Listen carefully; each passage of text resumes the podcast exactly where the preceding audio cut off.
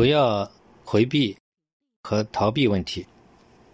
我们在心理治疗的过程当中呢，发觉一个巨大的阻碍呢，就是很多人因为长期的这个挫败感，所以就当了鸵鸟，就喜欢回避问题、逃避问题，自暴自弃，然后装作看不见，沉迷在游戏里面，或者是做一个行尸走肉。这样其实事情越积越多，所以后来就是越来越痛苦，而且是看不到接触的时间。所以我们认为这是个非常坏的一个习惯。所以心理治疗呢，一定要所有的问题要记住，逃避、回避只会越搞越糟。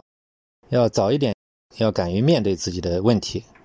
有了心理问题不可怕，要早点正视，要积极上进。要正视问题，想办法去解决问题。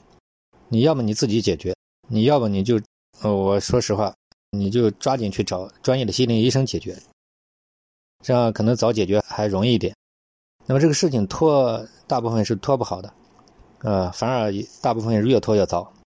所以我们不如早点痛下决心，下定决心早点把它处理，啊，这样也不至于这个大好的这个年华虚度，心里反而更焦虑、更后悔。